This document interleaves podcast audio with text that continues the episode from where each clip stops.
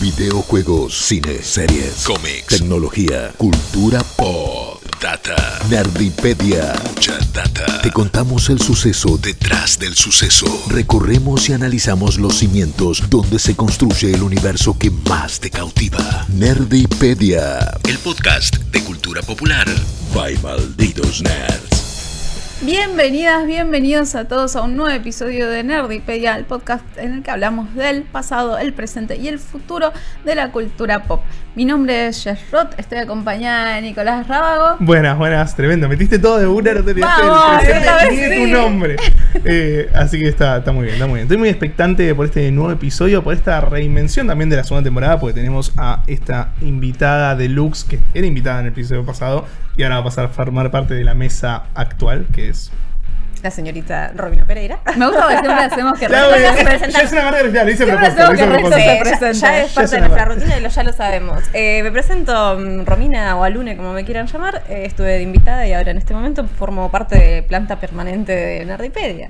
Exactamente, bienvenida Romy, estamos muy contentos gracias. de tenerte acá. Para quienes no se pudieron sumar a la previa, que recuerden eh, todos los miércoles a las 12 y empezamos a grabar este podcast en vivo en el canal de twitch.tv eh, barra malditos nerds.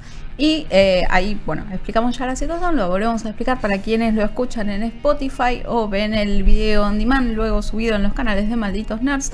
Que eh, Ani, que la queremos un montón, le mandamos muchísimos besos, la adoramos y la vamos a extrañar un montón. Eh, no va a ser más parte de Nerdipedia, decidió quedarse en Disney, lamentablemente. Para nosotros, bien por ella, pero la van a poder seguir escuchando en Malditas Pelis, en Malditas Series, eh, que son grandes eh, podcasts eh, llenos de información y nada, iba a decir llenos de información, ya también iba a quedar como mal, pero es una, de nuevo, como dije en la previa, es una fuente inagotable de sabiduría. La verdad que yo disfruté muchísimo, disfrutamos los dos, Sí, creo, trabajar con con ella, un ella. la vamos a extrañar mucho, esperamos que ella nos extrañe a nosotros, porque soy escorpiana y quiero que me extrañen. Eh, y eh, en búsqueda, ya que nos quedamos como huérfanos de un integrante, eh, buscamos a alguien que, eh, que está ahí para hacer la parte de la trifuerza de este, de este trío maravilloso. Y quién mejor que Romy. ¿No? Bueno, muchas gracias. Muchas gracias por considerarme ambos. Ha sido un honor. Es un honor estar formando parte. Tengo un rol que cumplir. Tengo que estar a la altura de una gran persona que tiene una información increíble. Yo no sé de cine. Eso sí. Vas a saber. No Ah. sé de cine, pero Bueno, sé, google- pero sé googlear. Así que voy a poder, les voy a poder contar información y algunas cosas que he visto, pero no, vamos a estar hablando de un montón de temas. Eh, y estoy muy contenta de formar parte, así que muchísimas gracias. ¿Quieres contar un poquito sobre vos para quienes no te conocen? Para quienes no me conocen, soy creadora de contenido para Malditos Nerds, tanto como para mi canal. Eh, hacemos un montón de cosas, hacemos podcast, hacemos transmisiones en vivo, haremos muchas más cosas también. Y básicamente eso, una persona que juega muchos juegos, mira anime, le gusta mucho la cultura nerd en general, así que contenta. Bueno, y nosotros contentos de tenerte aquí. Eh, en el episodio de hoy vamos a estar hablando de un tema que a mí me encanta en lo personal, que es samuráis, tanto en cine como en videojuegos, como en anime. Eh, que para creo que cualquier fan o, mm, ¿cómo se podría decir? Aficionado a la cultura japonesa es una de las cosas por las que entra, ¿no? Es uno capaz de, de esas imágenes más icónicas que uno tiene. Esto es motivado ya que ayer, eh, si es que escuchan el episodio hoy miércoles, pero si no el 21 de febrero, eh, se estrenó eh, Like a Dragon Ishin, una nueva entrega de la saga de Yakuza. Esta saga que nada, empezó en 2006, así que no puedo hacer la cuenta, pero tiene muchos años, casi sería menos 3, 17 años, 17 años tiene, vamos.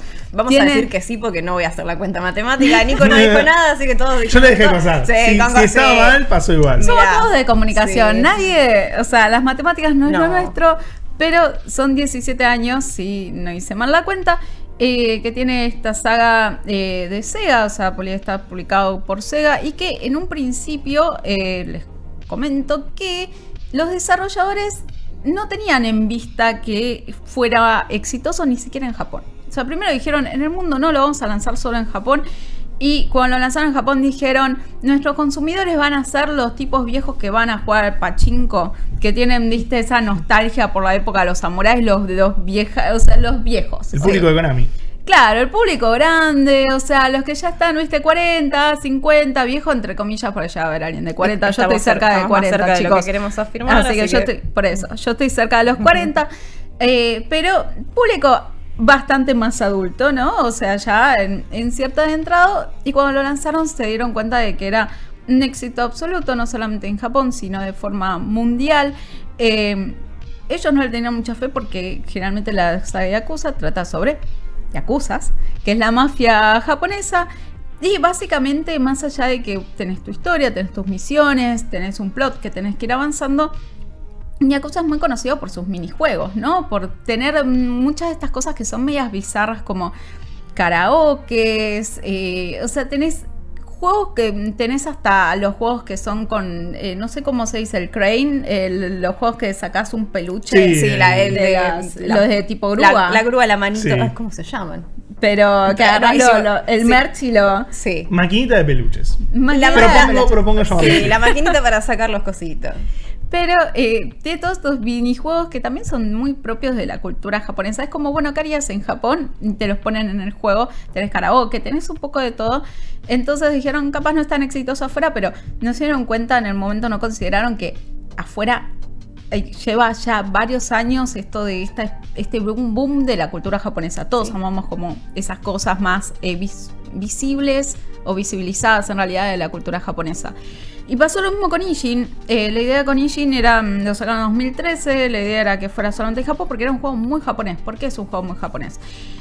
El nombre lo dice todo, o sea, se llama Ishin. Ishin viene del Ishin Shishi, que era una de las dos facciones durante el Bakumatsu, durante el último periodo de, lo podríamos decir, de la vigencia de los samuráis en Japón, eh, antes de la restauración Meiji, eh, a principios de 1900, en realidad el corte es 1868, y em, en esta época habían varias facciones, pero las más predominantes eran por un lado los Ishin Shishi y por el otro lado estaban los Shinsengumi, que básicamente eran grupos que vos decís Ishin Shishi y el resto, o sea, eran un grupo mucho más amplio, que estaban alineados más al emperador.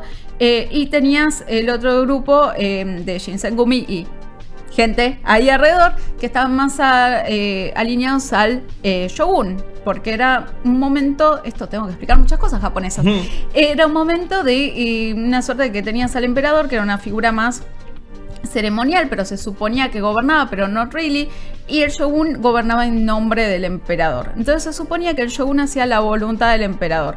Cuando Japón se abre al mundo, el emperador hace pública su posición de que no, que ellos no quieren justamente abrirse al comercio con otras naciones que están completamente opuestos a esto. El shogun firma un acuerdo aún con esa eh, voluntad expresada por el emperador y ahí es como que Japón ya lo sospechaban, ¿no? O sea, tampoco, pero es como el pie que da, ok, la voluntad del emperador no está alineada con la del shogun, el shogun no está haciendo la voluntad del emperador, que era el acuerdo bajo el que se mantenía el gobierno, y entonces vamos a, aprovechar para terminar con este.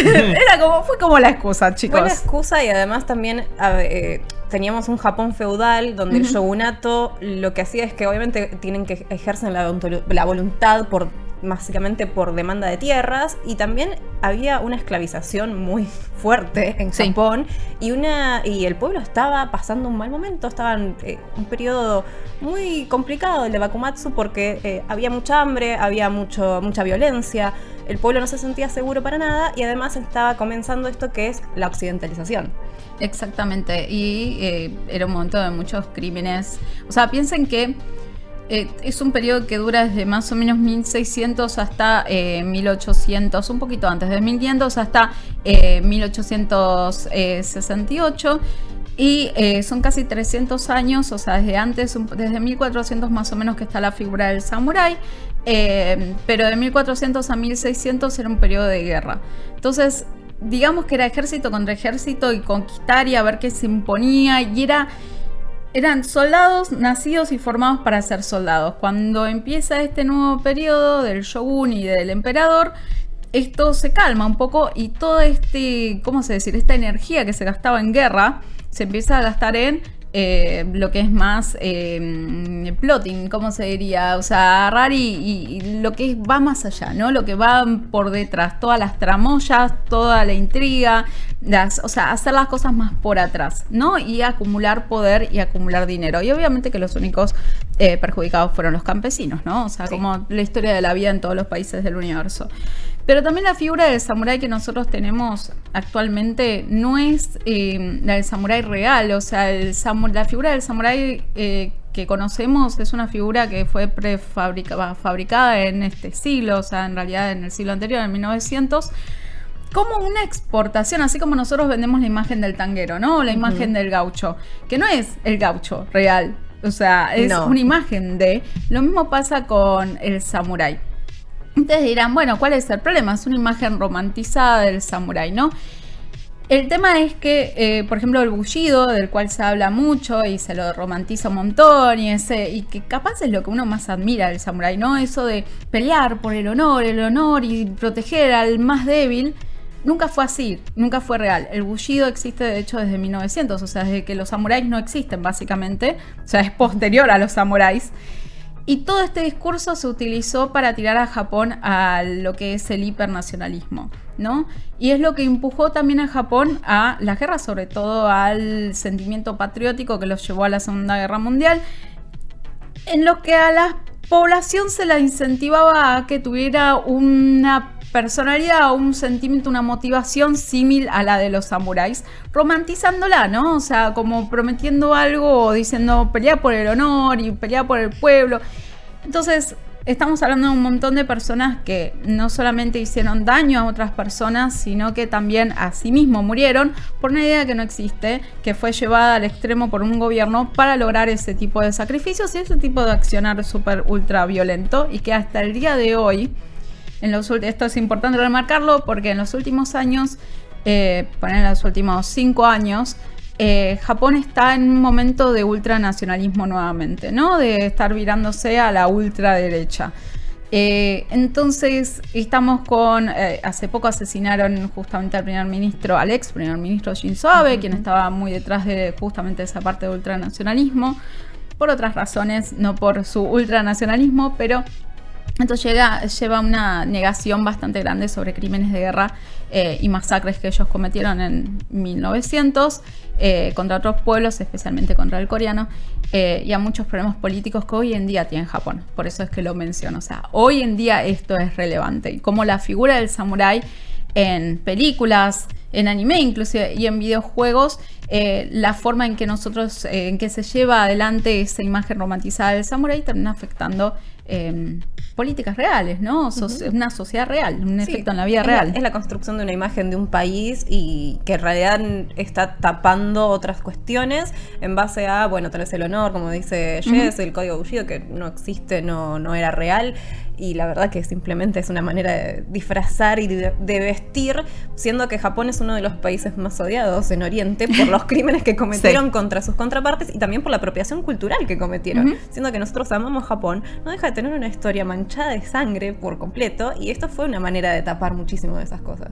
y hasta, de nuevo, hasta el día de hoy hay muchísimos crímenes, eh, por ejemplo, el masacre de entre 6.000 y 9.000 coreanos en 1923, eh, que hasta el día de hoy siguen negándola, que a veces según el primer ministro uno lo reconoce, el otro lo niega, pero hoy en día justamente Japón está en un momento en el que está virando al ultranacionalismo, entonces es importante remarcar los efectos de esta imagen del samurái que va más allá de que te compres una figura de un samurái o que te vistas como un samurái porque sea algo simpático porque es lo que uno consume. Y además también es agarrar y decir, los samuráis no eran el honor ante todo, y defender al débil, como lo vemos en las películas. Por ejemplo, eh, ahora vamos a estar hablando, eh, haciendo un repaso para una de las películas, porque cuando hablamos de cine de samurai, obviamente no podemos dejar de hablar de Akira Kurosawa, que eh, su película, por ejemplo, Siete Samuráis, terminó creando, influenciando prácticamente todas las películas que conocemos en Occidente. Eh, básicamente, o sea, así es, para Star Wars. Ya es tipo, eh, bueno, con la fortaleza secreta. Eh, es como que tenés, o sea, es, es, una película fundamental en lo que es el mundo del cine. Eh, pero también porque a veces eh, Akira Kurosawa lo que hacía era, eh, y eso lo vamos a ir viendo, era una crítica a partir de sus películas sobre los samuráis y sobre la clase samurái, aun siendo él proveniendo de una familia samurái. Y acá en Occidente no se entendió. Es como que acá en Occidente nos quedamos con la imagen que se mostraba en sus películas del samurái noble, el honor y defender al pobre. Pero en realidad él estaba haciendo una crítica sobre eso, nosotros lo entendimos mal y después salen, salen películas como la de Tom Cruise de El último samurái. El último samurái. Sí. Que es que es todo muy noble. Es todo muy noble, que él cae, es un, eh, un parte de la fuerza norteamericana, que llegan a Japón, que están interviniendo en lo que son el conflicto civil, y termina siendo cuidado por una familia de, que, de samuráis, o por lo menos descendientes de samuráis, que también está bastante en deshonra y demás, y termina tomando la posta de enaltecerse dentro de este mundo del samurái, el contexto y demás, y es una película muy romantizada, no solamente del conflicto, sino de, Tom Cruise. Es, Está es muy cualquier cosa, chicos. Esa película es cualquier cosa. Pero Igual. es muy pochoclera y a mí me gusta mucho. Es que Es como- buscando. pero bueno, uno tiene que estar consciente de lo que está consumiendo de última, decir, bueno, no es una lectura de... A ver, no es, no es, no es correcta históricamente. Sí es un personaje histórico real el que representa a Tom Cruise y es una historia real, pero bueno, tienen que entender que está maquillada, está vestida. Buscando información al respecto Sí. de películas de samurái, a veces me aparecía y decían tipo "Defe- en defensa del último samurái. Y yo decía, ¿cómo escribís ese artículo? ¿Con qué ¿Cómo- cara? ¿Con qué cara escribís ese artículo? Pero está bien, vamos a tomarlo como válido, sobre todo porque tenemos que avanzar y seguir con este episodio. Y vamos a decir, de nuevo, vamos a volver a Akira Kurosawa, a decir que aunque se considera que él inventó el cine de samuráis, en realidad es mentira. El cine de samurái se creó obviamente en 1920 con las primeras películas mudas, eh, sobre todo, por ejemplo, Orochi, que era eh, una película de un eh, forajido que trataba, o sea, se pasaba como al lado bueno, ¿no? De, y se volvía un samurái muy honorable, era todo muy, muy feliz y muy idealizado. Eran películas mudas en ese momento que igual contaban con una censura bastante fuerte. Como dijimos, 1868, Japón. eh, termina con una gran, eh, no sé, iba a decir saga, pero una gran era de su vida, eh, básicamente, o sea, se termina el shogunato, empieza la era Meiji con el emperador como figura principal. Y también empieza Japón a abrirse al mundo, ¿no? Que era lo que básicamente estuvo ocasionando este, este quiebre en los sistemas japoneses. Entonces, todavía no estaban muy bien ubicados en qué querían y qué no querían. Y habían muchos organismos que eh, estaban justamente eh, vigilanteando, o sea, viendo a ver qué se publicaba, qué se dejaba de publicar. Estas películas pasaron por un gran filtro de censura eh, por organismos controladores. Por ejemplo, en el caso de Orochi, en un momento se iba a llamar Outlaws, pero dijeron, bueno, no podemos decirle forajido fuera de la ley o lo que sea, porque lo estás romantizando, es el héroe, ¿no? De esta historia. Y una persona así no podría ser el héroe de la historia, entonces dijeron, ¿sabes qué? Vamos a ponerle serpiente. Y los organismos eh, de control dijeron, se quedaron así mirando como el nombre y dijeron, no entiendo nada, pero está bien, te lo apruebo. Suena Y- lindo. Claro, dijeron, no entiendo nada, pero te apruebo el nombre. Y Serpiente era, era un chiste escondido respecto del personaje, justamente porque se movía como una serpiente medio traicionera. Así que es como que se salieron con la suya, pero no. Eh, sí vamos a saltar a Akira Kurosawa, porque capaz es eh, una de las eh, personas más importantes en el cine japonés. Antes vamos a mencionar, por ejemplo, si están viendo la versión audiovisual, Ugetsu Monogatari, que usa cuentos de Ugetsu, eh, que tenía también esa onda muy... fantasmagórica, muy de no saber muy bien lo que era lo real, pero en estos primeros años del cine japonés eh, estábamos en un momento de también posicionar la figura del samurái como una figura noble que defendía al resto, o sea, todo muy lindo, todo muy feliz, una, una forma de contar las historias más livianas, ¿no? Eh, pero más o menos alrededor de 1043, 1040 1945, estamos hablando de un Japón en plena guerra mundial, un Japón ocupado por el ejército de los Estados Unidos y eh, con grandes pérdidas en su honor, eh, de personas, en su idealismo. Piensen que ustedes, que ellos fueron, como dijimos antes, a la guerra pensando, somos todos samuráis, somos bueno, la palabra kamikaze, doy mi vida por mi pueblo. Eh, terminaron perdiendo, terminaron completamente humillados, terminaron eh, con grandísimas pérdidas humanas, materiales, la ruina completa económica y ocupados por otra nación. eh, y bastante reprimidos. Es más, se sumó obviamente el organismo controlador de contenidos de Estados Unidos. Entonces tenían que pasar primero las películas por un filtro japonés y después por un filtro de Estados Unidos. Entonces tenés muchas películas, por ejemplo, Akira Kurosawa, especialmente una de sus primeras en las que, eh, por ejemplo, tenías una censura por la parte japonesa diciendo esta película es muy occidental y después se le quitaba unas cosas, la pasaba por el control de Estados Unidos y decían esta película es muy feudal, es muy japonesa, va a reavivar sentimientos de quiero reconquistar el planeta, entonces te la censuro yo también un poco más. O sea, es como que a nadie le quedaba muy contento y de hecho una de las primeras, la primera película eh, de Akira Kurosawa no pudo salir por eso hasta 1950. Pero, sí vamos a hablar de eh, las películas capaz más notorias de este director, que viene, como dije, de una familia samurai. Él estaba muy cercano a su hermano, su hermano se termina suicidando cuando tiene 23 años. Eh, pero el hermano lo que hizo fue que lo llevó, por ejemplo, en 1923 al lugar de las masacres de coreanos, eh, del pueblo coreano, de chinos y de socialistas, a que viera, y esto capaz es medio crudo, pero a que viera los cuerpos tirados en el piso, porque eh, estamos hablando de una matanza de entre 6.000 y 9.000 personas, en colación al, al gran terremoto de Kanto, fue un terremoto enorme en que se murieron más de 100.000 personas, así que realmente todo estaba en ruina, había muchísimas personas fallecidas, era muy chiquito, lo llevó a los 13 años, cuando él quiso ocultar la mirada le dijo, no, tenés que mirar, tenés que entender qué es lo que está pasando, tenés que enfrentarte a tus miedos. Y eso terminó influyendo muchísimo en sus películas y en la crítica que él hace también a los samuráis y a la forma en que eh, quedó dividida eh, la clase social en, en, Japón luego de el fin supuestamente de la era de los samuráis. Entonces, vamos a empezar a decir que eh, Akira Kurosawa eh, tiene una forma bastante particular de componer sus películas. Él lo compone siempre a partir del movimiento. Por un lado tenés el movimiento de la naturaleza. En todas sus películas tenés, por ejemplo, viento, lluvia, tormenta tenés algún fenómeno natural que está ocurriendo al mismo tiempo y vemos como algunos videos como eh, algunos videojuegos como Gozo Tsushima quisieron replicar eso, por ejemplo, con el tema de las partículas, las hojitas, que podías controlar qué tan fuerte, que no te, bueno, eso es porque lo trataron de sacar o de imitar de las películas de Kurosawa, aunque no sea capaz con el mayor de los éxitos, pero tenías nieve, niebla, Tenías, eh, él usaba mucho eh, fenómenos naturales para expresar eh, emociones y situaciones en sus películas. Y después lo otro era que él hacía mucho esto que estamos viendo en la versión audiovisual, movimiento de grupo, ¿no? En sus películas también.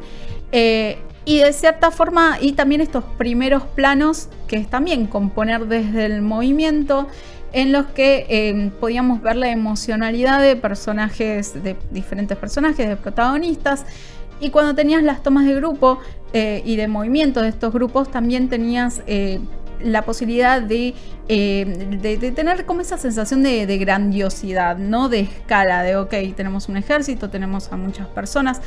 Él componía mucho por ese lado. Por ejemplo, ahora estamos viendo la versión audiovisual, tenemos una gran fogata de fondo. Todo esto sirve para justamente expresar, transmitir la emocionalidad de sus películas.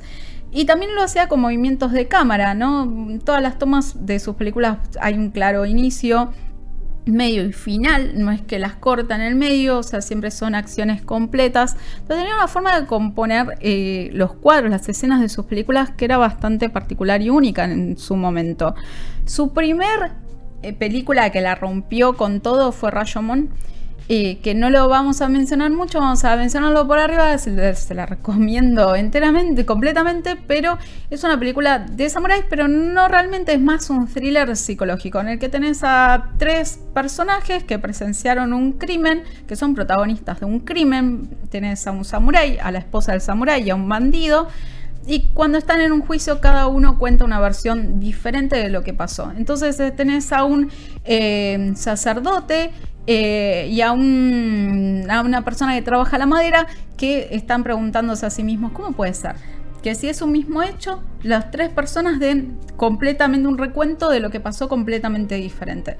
En ese momento, películas así que, que dieran como ese plot twist que nadie sabe muy bien qué pasó, es una técnica, no vamos a decir inventada, pero sí popularizada por eh, Akira Kurosawa, ¿no? En ese momento no existía ese tipo de cosas, no era tan visto ese recurso eh, que te llevaba a preguntar, era más eso, un thriller psicológico, no sabías muy bien, no estabas seguro de qué era real y qué no era real. La rompió no solamente en Japón, que era lo esperable, la rompió internacionalmente, empezó a ganar un montón de premios, esto es 1950. Y de repente se abrieron todas las posibilidades para el cine japonés de forma mainstream, de forma global, pero especialmente para Akira Kurosawa, que empezó a ser un director súper celebrado. Eh, vamos a, pasar también a decir, obviamente no podemos dejar de nombrar a Siete Samuráis, que es capaz la película más eh, significativa de la historia japonesa, pero del cine también una de las eh, películas de, toda la vida, junto, no sé, con cuál del cine occidental, El Padrino, capaz, pero eh, es una película que influyó no solamente en películas que surgieron después, eh, sino que también en directores también, a los que prácticamente dicen me cambió la vida. Pasó con George Lucas, que también, por ejemplo, otra de lo que es Fortaleza Escondida, otra película de Kurosawa, es la base de Star Wars. En Fortaleza Escondida, por ejemplo, tenés eh, a dos personas a las que se les encarga contrabandear a una princesa que está escondida. Es básicamente el plot de Star Wars, chicos. O sea, es exactamente lo mismo. Eh, George Lucas lo reconoce, él se basó en Fortaleza Escondida, pero eh, también fue una de lo que dice él que su película favorita de toda la historia es Siete Samuráis. Y él compone de forma también, o sea, tomó muchísima inspiración en la forma en la que él compone eh, esta película para sus propias películas. Y fue tan así que luego en los años eh, capaz de decadencia, se podría decir, de Kurosawa, más por 1980, eh, finales de 1970, George Lucas le dijo, pero, pero, ¿cómo puede ser que nadie te quiera dar guita? Bueno, para la cadena, unos proyectos. No, no, no, pero para vos sos Dios. Así que yo te voy a conseguir todo lo que necesites. Y te voy a poner a los directores que necesites que te acompañen. Pero vos no. Es como si vos tuvieras un idol que te cambió la vida, que hizo que vos seas quien sos en ese momento y que está pasando un mal momento y tenés las herramientas para ayudarlo. O me parece que lo que hizo George Lucas es lo más humano posible, sobre todo en los últimos años de Akira Kurosawa. Eh, y especialmente es también una forma de devolverle por todos los aportes que hizo eh, al cine, no solamente de Samurai, sino al cine mundial. Pero en sus películas siempre tomaba esto. Tenías la figura del, sam, del Samurai, la figura del bandido. Eh, siempre era un grupo, o sea, en estas películas, como dijimos, estamos después de una Segunda Guerra Mundial, toman mucho la figura del Ronin, o sea, hay unas películas que son eh, de periodos anteriores, pero generalmente la gran mayoría de las películas de samurai son del periodo del Bakumatsu.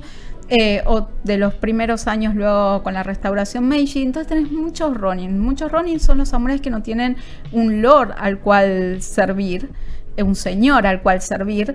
entonces tenés mucho, se suele repetir esta figura del Ronin que vagabundea, que termina salvando, ayudando a los campesinos, pero, por ejemplo, en Seven Samurai, en Siete Samuráis, lo que vos tenés es un personaje que está un poco de los lados. Él, viene de una familia campesina, pero quiere serse samurái y él ve por la parte campesina que eh, está en la ruina gracias a los samuráis, gracias a que los samuráis vienen, roban, y asesinan, violan mujeres ve toda la destrucción que causan los samuráis. Pero por otro lado, él quiere dejar de ser campesinos porque los campesinos roban, matan, violan, porque copian el comportamiento de los samuráis. Entonces él ve como lo que diríamos la figura completa de ese personaje y es crítico sobre esa figura completa. Entonces, Akira Kurosawa siempre llevó esta idea al frente. Entonces, si ustedes ven sus películas, van a tener ese samurái, esa imagen de un samurái o de Ronin que es súper noble y se sacrifica por.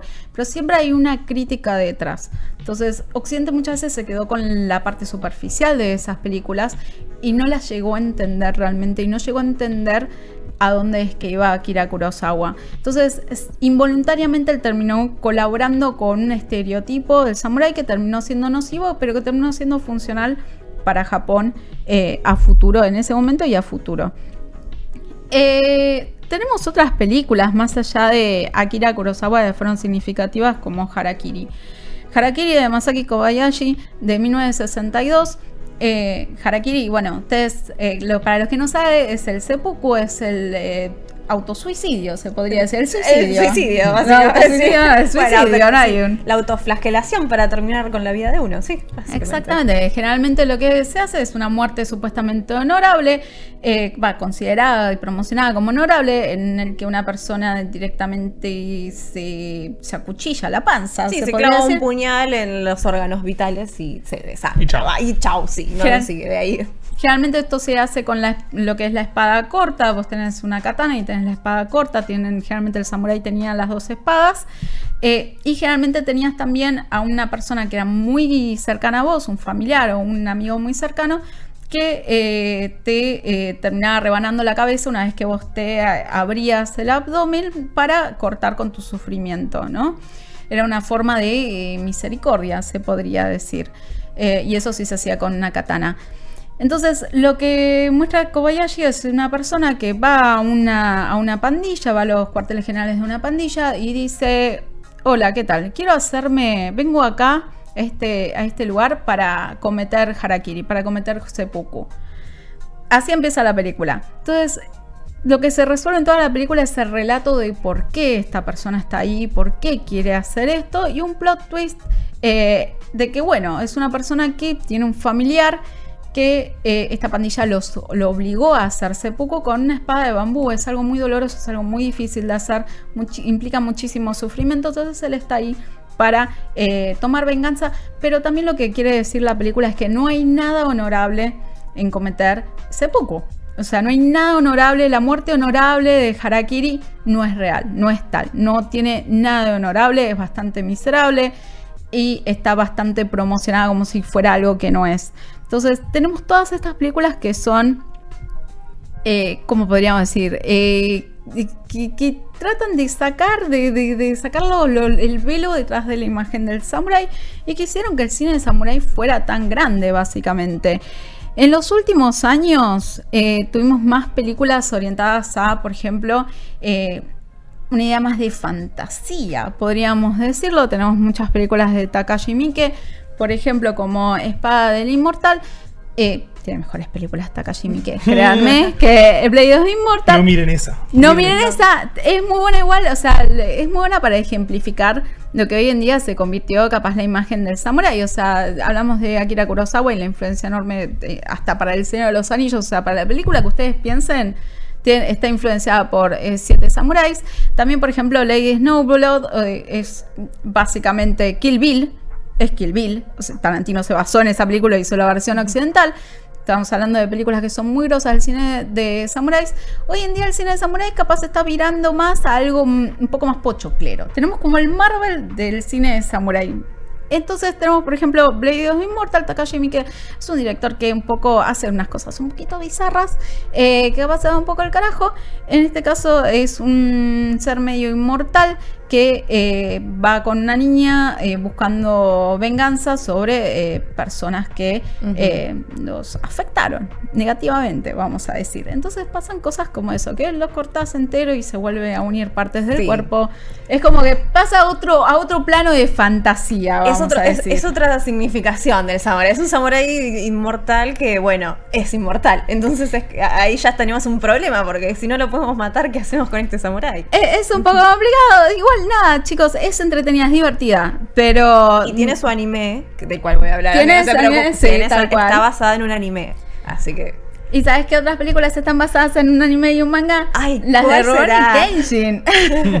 que más allá de que a mí me encanta Rurouni Kenshin eh, y a Romy también, y Sí. quiero creer que a Raba también, por si no lo echamos de este episodio, eh, tuvieron éxito absoluto. O sea, cuando hablamos de adaptaciones a otros formatos, en el caso de Rurouni Kenshin, la realidad es que las adaptaciones a live action fueron una bomba absoluta, no solamente en recaudación, también en crítica, le fue muy bien y es, un- es considerada, sus- son varias películas. Cinco. Son Cinco películas. pero son consideradas de lo mejor del cine samurái de los últimos años, Sin lo duda. cual es una sorpresa absoluta. Y la mejor adaptación de anime, o sea, se lleva doble premio, porque las adaptaciones Es de anime montón. son muy malas y encima es, funciona la película como película de samuráis y como película de adaptación de anime. No, es, es maravilloso. Sí.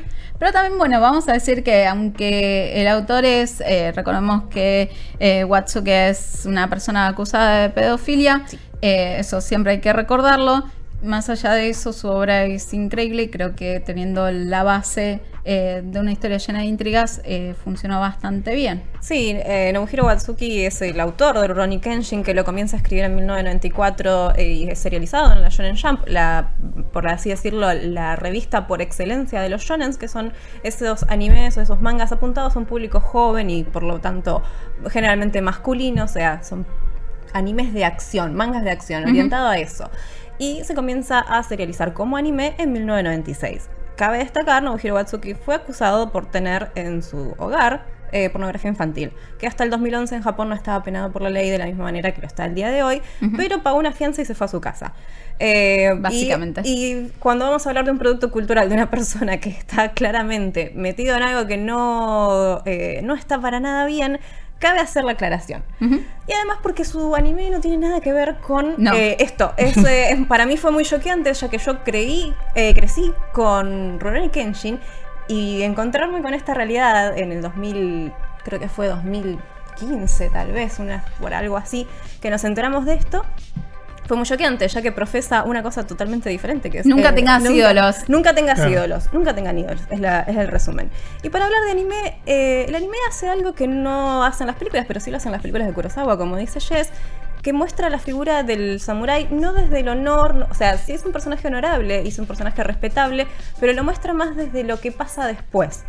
Cuando el samurái ya no sirve para nadie. ¿Qué pasa cuando se convierte en Ronin, cuando se convierte en vagabundo?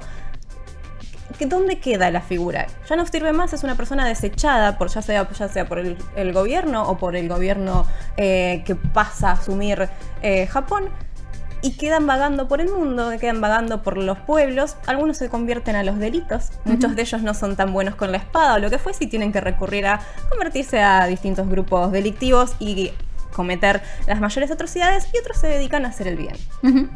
En el caso de Kenshin, Kenshin es un personaje que eh, tiene una historia bastante tortuosa, lo conocemos en un primera instancia, que se, conoce con Kaoru Camilla en Tokio. Él entró a la ciudad y estaba paseando lo más tranquilo, y ella de repente lo ataca y le dice: Vos sos el samurái que está eh, diciendo que perteneces a mi dojo y estás cometiendo crímenes tremendos.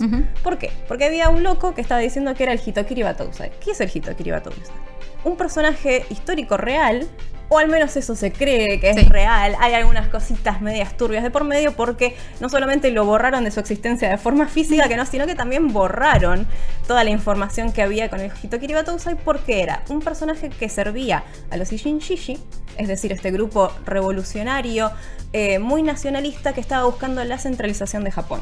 Ellos, ellos no querían que Japón siga siendo un gobierno feudal porque permitían el ingreso de Occidente de una manera mucho más fácil. Había un gran problema con ¿qué hacemos con el enemigo que viene de afuera? el moto era fuera los bárbaros y tipo y reverenciar al emperador. Sí, era una cosa a muy grandes rasgos, unitarios federales acá en Argentina, de unir el país o mantenerlo de una forma donde cada provincia, en este caso cada región feudal, se siga autogestionando, si bien responden a un shogun, que era el shogun Tokugawa, del linaje de los Tokugawa en ese momento, o si vamos a centralizar una figura a la cual tengamos que responder de una manera mucho más efectiva y con otro tipo de leyes. Esto le da paso a la oligarquía en Japón y obviamente después siguen evolucionando a sus formas más democráticas. Los Ishinshishi tenían métodos un poco, por así decirlo, eh, complejos que eran básicamente el asesinato en las sombras. No, no, no se destacaban por decir, bueno, vamos de frente. ¿Por qué? Porque había que mermar un poder establecido que era el shogunato y no es fácil tenés las herramientas del Estado, por así decirlo, las, herramientas del dinero, porque un Japón feudal quiere decir mucha gente pobre, muy poca gente rica, y entonces ellos tenían el poder de contratar no solamente samuráis, sino de también armar equipos, y grupos de samuráis que sirvan como una especie de policía. Entonces los Ishinshishi contrataban gente muy eh, valerosa y que tenía estos ideales de revolución y que también estaban dispuestos a arriesgar por completo su vida.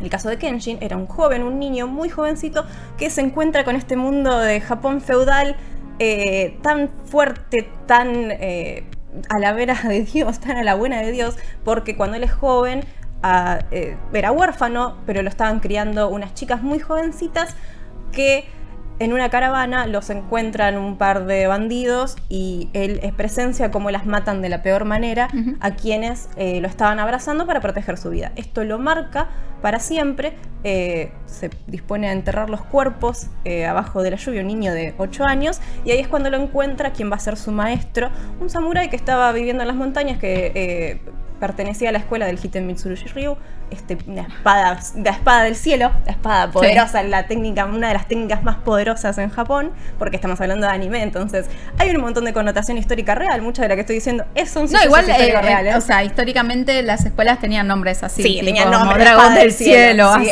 técnica de él. Y sí. además él eh, aplicaba lo que era el castigo divino, que era real, era un castigo divino donde decirles, ustedes están en contra de nuestro país, de nuestros ideales, y les aplicaban el castigo divino, que era básicamente caerles del cielo matarlos.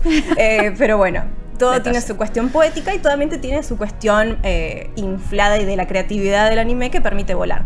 Pero está mostrándonos un Japón difícil, un Japón duro, y donde no están diciendo que los Ishinshishi son buenos porque quieren un, Japón mejor.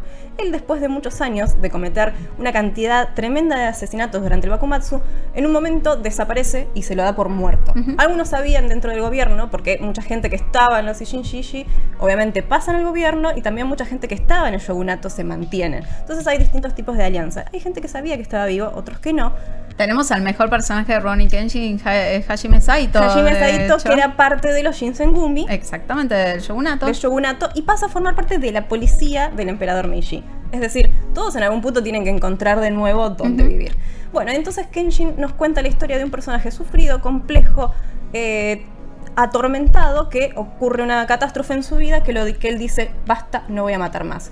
Pero no puede quitarse la vida, porque él sabe que sería como el camino cobarde y él debe redimirse y cumplir con lo que sería hacer el bien o por lo menos tratar de redimir todo lo que hizo, porque sabe que por más que él le dio la bienvenida a un nuevo mundo, ese nuevo mundo también tiene sus consecuencias, porque estamos hablando de un Japón que quería nacionalizarse y quería evitar el ingreso de Occidente, pero lo permite.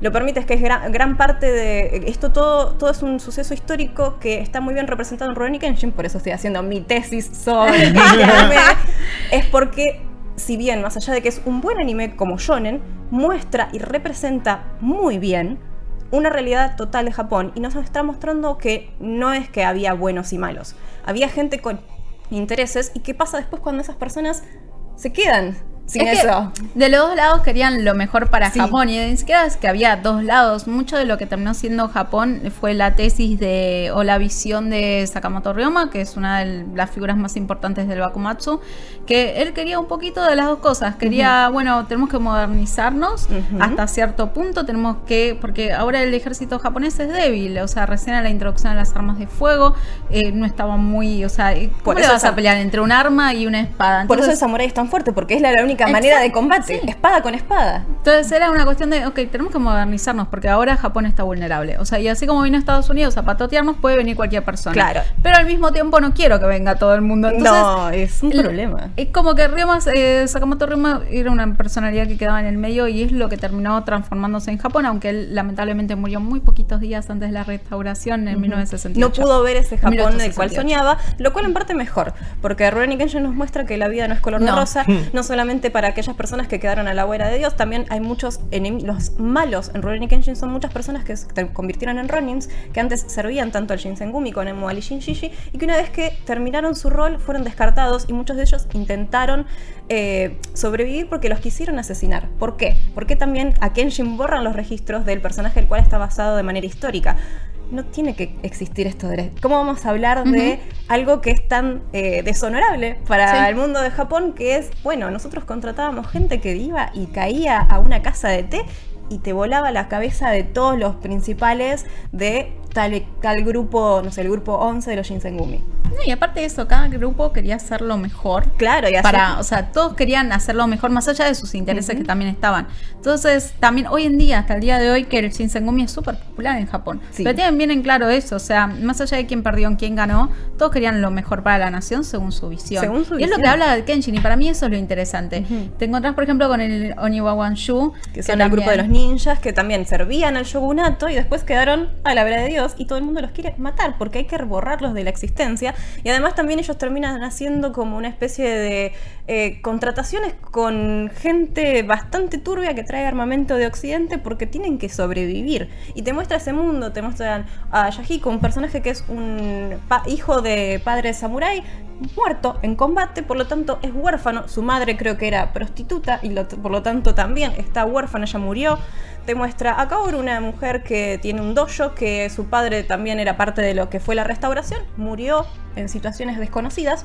No se sabe mucho, creo que ahora los arcos nuevos del anime van a ir por ese lado. Y también tenemos a Sanosuke, que era parte de un grupo radicalizado más de las afueras de Japón, más de las afueras de, Tokio, no estaban tanto dentro de la zona, que también eran grupos muy radicalizados que tenían un eh, deseo de construir un mundo que medio que iba en contra de los dos grupos y él ve como a su eh, líder lo decapitan y él tiene que observar, siendo muy niño, la cabeza de su líder puesta en un estandarte. Bueno, no les quiero decir, pero eh, Sanosuke está basado en eh, Sanosuke, o sea, en el coso de Sanosuke Sanada, eh, Sanosuke Harada, que era parte del Shinsengumi, que a quien ve decapitado es a Kondo Isamu cuando se lo eh, culpa del asesinato de Sakamoto, Sakamoto Reman, que no está probado, no era verdad. Kondo Isami no hizo eso pero era como una figura paternal, lo había decapitado. Está todo muy basado en eso, pero creo que eso es lo importante y lo más copado. Y lo más copado. Y hay un montón de animes que van por distintos lados. Ronnie Kenshin es el que más muestra tal vez ese, ese samurái eh, redimiéndose. Después tenemos muchos de Shinsengumis. Sí, mis favoritos. Los Shinsengumi, pero yo los detesto, pero son los, favoritos de Jess y en Japón los aman, que son, eh, no sé, Peacemaker Kurogane, por ejemplo. Excelente Que es un niño que ve cómo matan a su familia de parte de los Shinshishi y bueno, se une a los Shinsengumi. Es excelente, chicos, vayan a ver Peacemaker Kurogane. Es, es, buenísimo, te muestra todo el funcionamiento del Shinsengumi y también la realidad bastante dura. Hay muchísima gente que muere, lamentablemente así que no se encariñen con ningún personaje. Y hacemos un resumen breve porque el samurái no existe el género de samurái, samurái feudal en sí no existe el género, sino que el samurái se representa de distintas maneras. Samurái no es espadachín con espadas. Samurái es aquel que responde a ese código de honor, o por lo menos esa construcción de Japón y alguien que tenía un lord y que después lo dejó de tener. Otro de los Shinsengumis es Hakoki, que es un shoujo que es orientado hacia señoritas básicamente para Japón, que lo divide. Bueno, Japón es muy eh, sectorizado en sus géneros respecto a demográfico ¿Son mujeres y género. Eh, no, son Shinsengumis, donde se encuentran con una chica que estaba en peligro porque la estaba atacando un ser sediento de sangre, que vaya a saber de dónde salió, qué era. Y los Shinsengumis la adoptan y la cuidan. Y obviamente se enamora y hay triángulos amorosos. Este es más un slice of life, yo medio raro, pero tiene su connotación mística porque hay alguien que hace pócimas y que es un doctor que parece que es el padre de la chica, plot twist. Eh, y bueno, hay cosas medias raras que la verdad que allá Dios. si están viendo la versión audiovisual, mi cara. Disfrútenlo nada más. Disfrútenlo. Pero si quieren ver representaciones de los Shinsengumis, ahí la tienen. Otra que mencionó ya es que es Blade of the Immortal. Sí. Básicamente es una persona que, como Kenshin, se quedó sin dueño después de que terminaron ciertos periodos. Eh, creo que es terminando la periodo. Sí, creo que era terminando el periodo Edo, que es el periodo de, previo a la era Meiji. Y por una maldición que le hacen, que en realidad es medio como para ayudarlo, para salvarlo, tiene unos gusanos en su cuerpo que lo hacen inmortal. Porque obviamente vamos va a haber representaciones de samuráis que sean un poco más raras. Vamos a dejarlo ahí. Y lo vamos a dejar ahí. Y, tiene que matar, mató a mil hombres, creo que, o una cosa así. Mató a mucha gente en su vida y tiene que matar muchas más para redimirse. Porque mató gente buena y ahora tiene que matar gente mala. Así que va a buscar hmm. gente mala.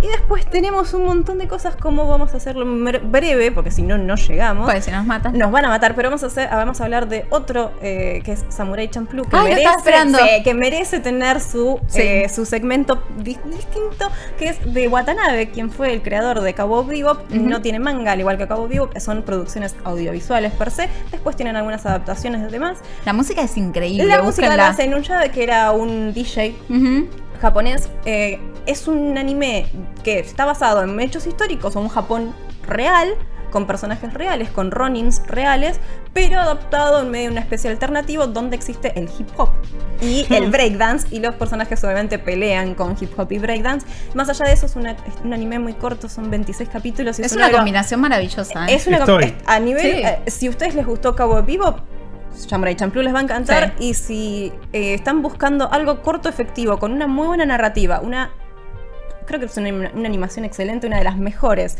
y una música excelente, así como es Cowboy Bebop, Samurai Champloo les va a gustar y es algo diferente. Y después tenemos distintas adaptaciones como Afro Samurai, que es eh, una coproducción yankee con eh, japonesa, donde Samuel L. Jackson es productor y también le pone la voz al protagonista, donde es un samurái afro que tiene que luchar contra otros para llegar al primer puesto y así convertirse en el mejor y va a obtener venganza sobre la muerte de su padre, que por supuesto tiene una animación increíble y estéticamente es hermosa. Y vamos a hacer un breve resumen, vamos a ir a Shintama. ¿Por qué? Shintama es increíble. Porque hay distintas adaptaciones de samuráis y el anime tiene esa cosa que puede ser mucho más jocoso y más divertido que las películas que suelen ser mucho más con más pesadumbre. Shintama eh, nos presenta un personaje que es un samurái, pero desde un Japón feudal que en realidad es un alternativo porque a Japón caen los aliens y toman el poder. Claro, en Japón, en Japón no es que, bueno, los Shinji y los Shinsengumi, no, caen aliens.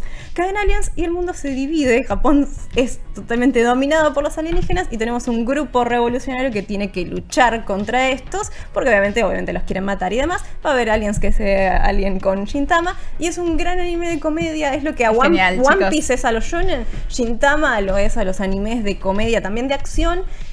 Es un éxito en Japón y además tiene eh, referencias a, la cultura general japonesa y a la cultura del anime increíble. Muchos de estos también tienen adaptación de videojuegos. Ronnie Kenshin tiene de Play 1, está Samurai Deeper Kyo, si jugaron el juego de PlayStation 1 se van a acordar, también tiene su anime, pero... Eh, no son muy buenas adaptaciones. son juegos de pelea. Como todos los juegos de anime son en videojuegos. son juegos de pelea y hasta ahí nomás. Sí, sí, sí. Pero lo cierto es que todo lo que es samuráis en videojuegos hay un montón para hablar. Es un largo camino. Eh, sobre todo por eh, las distintas partes, digamos, donde podemos agarrar esto, ¿no? Tenemos juegos que toman más el apartado histórico de intentar recrearlo, juegos que toman más esta identidad de lo que es el samurái o, intentar mostrar la imagen. También tenemos juegos que se van un poco y ponen algunas cositas ahí medio, medio falopillas como, como, esto que estábamos hablando recién. Así que vamos a hacer un breve repaso de todo esto y de la influencia que tuvieron los samuráis en los videojuegos, porque así como Jess dijo que eh, Kurosawa, digamos, influenció gran parte del cine occidental, también los eh, samuráis influencian gran parte del estilo de, combate, sobre todo en videojuegos. Juegos como, eh, por ejemplo, Ocarina of Time, eh, que es uno de los más, digamos, reconocidos de la historia de los videojuegos y también uno de los más icónicos del traspaso al 3D. Eh, muchas veces han declarado cómo, cómo, muestran a los samuráis, digamos, como una referencia a seguir, cómo pensaron en el combate diciendo, bueno, tenemos que hacer algo parecido a lo que son los samuráis. Entonces, eh, ahí estamos viendo en la versión audiovisual justamente un poquito del combate de Ocarina of Time que es básicamente las bases del combate que hay ahora Milino, esto de fijar un objetivo, de medirlo, de estar con la espada ahí eh, al tanto, de, hacer, intentar hacer un golpe que sea letal. Son muchas cosas que caracterizan al combate de, los samuráis y ya desde, desde, las primeras épocas lo, vemos en, en, videojuegos y lo seguimos viendo, así que vamos a hablar un poquito de eso en general. Pero nos vamos a ir a 1980 para empezar este pequeño repaso a un juego que literalmente se llama Samurai. Se mataron, eh, se, mataron con el nombre, fue, fue súper eh, elocuente.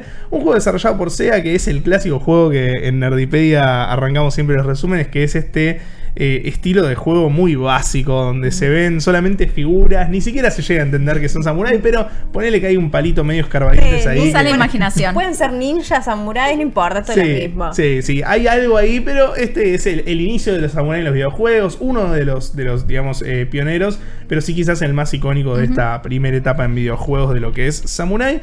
Vamos a saltar directamente al próximo juego icónico quizás, que es un juego de, de Family, un juego de NES y se llama Getsu Fumaden, que es un juego que a mí me encanta. Eh, es un juego que no era tan conocido en Occidente hasta el año pasado, porque salió una secuela el año pasado. Muy buena, muy buena secuela. Es muy buena, es muy buena, lo, lo jugué en Switch justamente. Y es un poco un juego que por un lado, es el que, el que impone lo que es la narrativa de, los samuráis en los videojuegos, ¿no? Porque ya crea toda una historia del rey demonio que viene y hay tres hermanos samuráis que se lo enfrentan, dos mueren y uno tiene que agarrar todo el legado y vengarlos. Entonces es como que ya te, te, impone un poco lo que son los samuráis realmente en videojuegos, sí mezclado con todo un apartado sobrenatural, eh, que en Japón es muy, muy habitual, digamos, eh, todo esto del rey demonio y, enfrentar a las fuerzas del mal. Eh, que es algo que en los videojuegos de Samurai ya vamos a estar viendo más adelante, pero algo, un recurso que se utiliza bastante. Pero sí creo que este es el, juego más icónico, digamos, de esta primera etapa en lo que es la implementación de los samurai en videojuegos, por lo menos de una manera más, más completa. Ya de ahí nos vamos a saltar a, 1993, eh, posicionándonos en un mundo donde los videojuegos viven una segunda explosión del arcade, donde estamos en una segunda etapa dorada, influenciada más que nada por ese gran juego que fue Street Fighter 2 que eh, abrió la puerta a un montón de estudios y desarrolladoras que dieron presupuesto a mansalva para desarrollar juegos de pelea. Y una de las más icónicas es SNK, un desarrollador que, por ejemplo, ha desarrollado Fatal Fury. Pero en este caso nos vamos a centrar en un juego llamado Samurai Shodown, que es literalmente un juego de pelea. Icónico. Icónico. Es más, creo que tiene una adaptación anime, si mal no recuerdo, creo que tiene una película. No me extrañaría. Creo que tiene una película. Es una IP muy exitosa para el estudio. Digamos, está a la par de Fatal Fury. Eh, y de hecho, hasta el día de hoy sigue siendo una de, sus IPs más conocidas. En el 2019 fue el último juego que, sacaron. Eh, y es un poco quien implementa también el, estilo de combate del samurai, quien pule todo esto que es tan importante para, lo que va a venir en videojuegos después, que es el combate, porque así como, bueno, mencionábamos que 5 años después iba a salir Ocarina of Time, este juego es del 93 y Ocarina es del 98, quizás este juego es quien pone las bases eh, y el foco en decir, bueno, los samuráis tienen un estilo de pelea particular, digamos, no es, solamente dos chabones con espada que se están dando espadazos. Tienen toda esta filosofía de defenderse de una forma eh, particular, de dar un golpe de gracia, de eh, no matar por matar, y todo eso se empieza a jugar en, en la narrativa y en los personajes de Samurai Shodown. De ahí vamos a saltar rápidamente a 1999, ya nos vamos acercando. Es, a poco, vamos yendo, eh, nos vamos a posicionar en una PlayStation 1 y en un Konami que desarrolla Soul of the Samurai, que es un videojuego que ya se va a otra parte, digamos, de, lo que es el gaming, que mezcla un poco lo que es eh, Getsu Fumaden y Samurai Shodown, porque muestra eh, una aventura de, de, acción en 3D, medio el género que está más popularizado ahora, que es seguir un personaje en tercera persona y contarnos la historia de, de un samurái, contarnos un poco a dónde va, qué quiere hacer. Eh, acá se, se, implementa mucho la cuestión bélica, de entender eh, qué eran los samuráis para Japón, el código de honor que tienen. Entonces, acá empiezan a implementar más el lado, lo, que decían antes, romántico del samurái, de, la figura, del código de honor, de, todos estos factores eh, diferenciales que hacen a la, a la, trama, digamos, de los samuráis.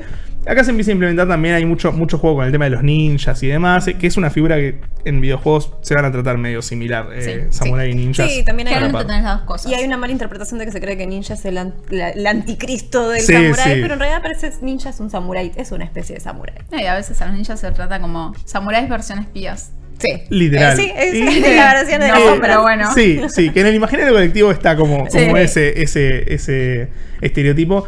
Pero sí, es así. Y eh, bueno, Soul of the Samurai es uno de los primeros juegos que ya lo hacen como de una forma más masiva, ¿no? Ya como implementando todas las cuestiones que rodean a los samuráis que venimos hablando, desde la estrategia bélica, desde el lado histórico, desde una gran narrativa, una historia personal de un samurái y conocer su, su historia.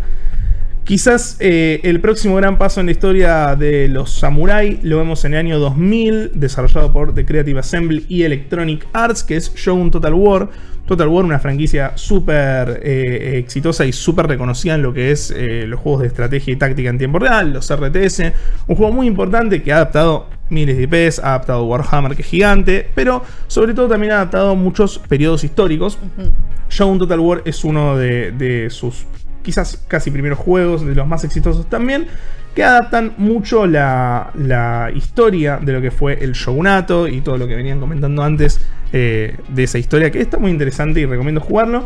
Quizás este juego también eh, tiene una mención especial a todos los RTS que vinieron después, que es un tema súper usado. El año pasado salió Shadow Tactics Blaze of the Shogun, que también habla del shogunato. Age of Empires tiene muchas, muchos eh, episodios y campañas dedicados a, este, a estas civilizaciones. Así que es un poco Está un Total War, digamos, en el listado, pero es un poco en representación de todos los RTS que eh, demuestran, intentan explicar a nivel narrativo lo que fue este periodo histórico de Japón. Vamos a saltar eh, a los últimos juegos, digamos, de que, que no son contemporáneos antes de pasar a las, las recomendaciones actuales. Por un lado, es un juego eh, desarrollado por Capcom del 2001, que fue muy importante, que es Onimuya, Sí. eh, que es un juegazo, Juegazo. tremendo, súper divertido, que agarra un poco lo que fue Souls de Samurai en el 99, un poco influenciado por ese juego, y lo lleva más al lado de Hetsu Fumaden, justamente de mezclar eh, temáticas sobrenaturales, demonios, eh, meter toda la, la falopa posible. Todo lo de folclore japonés Eso. entra muy bien en el anime y en los videojuegos explota Sí. más no poder. Sí, y sobre todo en, en videojuegos de samurai, hay más videojuegos de samurai, digamos, explotando todo ese lado sobrenatural Sí. que... eh, Es que también hay samurai muchas sí. películas que eso, agarraban el folclore eh, japonés y lo mezclaban con los samuráis y tenías Y quedaba- esa combo sí, sí, sí. medio- Bomba explosiva. Con medium, con cosas medias raras que entonces los videojuegos copian de ahí. Siempre hay una sacerdotisa, Sí. siempre hay una sacerdotisa que va a ser clave para la historia. Siempre. algún vidente medio raro poseído. Sí. Siempre, siempre, siempre. Este juego tiene un remaster en el 2018, muy a Warlords, así que está bastante accesible por si alguien quiere disfrutarlo en este momento. Eh, y es un hack and slash, tiene puzzles, tiene acción y aventura. Es un juego bastante completo que sirvió de base para un poco eh, lo que iba a ser Sekiro año- muchos años después. Que eh, quizás es el máximo exponente hoy por hoy de Samuráis por el revuelo mediático que tuvo y porque fue el juego del año. Ahora lo vamos a mencionar eh, un poquito. Y como mención especial, vamos a hablar de un juego del 2004 también, que es Samurai Warriors. Podríamos hablar también de Dynasty Warriors, que eh, también habla eh, de las historias japonesas. Pero Samurai Warriors es más específico de los samuráis y es un juego importante para, para comentarlo porque este juego desarrollado por Koei Tecmo y Omega Force eh, directamente creó un género que es el Musou que es una variación de distintos géneros, es una variación de hack and slash, es una variación de fighting games, tiene un poquito de todo, pero terminaron haciendo un juego y un modelo de, de videojuego tan icónico que después lo terminaron explotando. Hay nueve Dynasty Warriors, Sí. hay siete Samurai Warriors, hay, hoy, hoy se usa para expandir IPs, tenemos Personas 5 Strikers, tenemos. Hyrule Warriors, eh, Fire Emblem Warriors. Montón de Warriors es increíble. Es increíble. Es de. De hecho, para mí Persona 5 Strikers y Fire Emblem Warriors también están todos muy buenos. Y fue muy icónico porque justamente toda la temática japonesa y de samurai fue lo que creó este estilo de juegos y lo que permitió que hoy por hoy se conozca el Musou. Para terminar, sección videojuegos, vamos a pasar a un par de recomendaciones eh, actuales, algunos juegos que están pasando ahora, que muchos no los jugué, pero sé que Jess sí, así No, que, yo no así estaba que- porque preparada. así que por ahí la sí. lista, chusmeando la lista Así que y sí. se viene uno de mis juegos favoritos. Bueno, vamos a hablar de uno que no jugué, así que vas, te dejo abajo la palabra, pero estamos hablando de Katana Zero, que es un juego de 2019 de Devolver Digital. Un Devolver que no era el Devolver de hoy, todavía no había sucedido a Fall Guys, pero sí fue uno de los primeros grandes éxitos de este Devolver actuar. Y un poco el primer juego que capta esta esencia de- del golpe de gracia, literalmente, ¿no? Porque cada golpe eh, termina el juego. Sí, es un roguelite, podríamos decirlo. Capaz lo que se dice roguelite a veces para sacarle un poco el- el- la dificultad. Igual para mí es un juego muy difícil. Sí. Eh, tiene una banda sonora, chicos, si no lo jugaron, jueguen este juego, escuchen la banda sonora que es increíble. Pero básicamente tenés una pantalla en la que tenés que plantear un recorrido, tenés que matar a los enemigos que, que- o pasarlos de alguna forma, tenés que llegar del punto A a B. Y dependiendo de si sos, o sea, si fracasás, volvés al inicio. O sea, volvés al inicio, tenés que plantear la estrategia de nuevo. Ahora, si sos exitoso, te dice, el personaje hace una pausa y dice, sí, eso va a funcionar. Y de repente vuelve para atrás y te ejecuta justamente el camino que vos hiciste antes jugándolo. Eh, así que tiene esto de rebobinar, de que es real, que no es real. y está muy bueno. Jueguenlo, es increíble.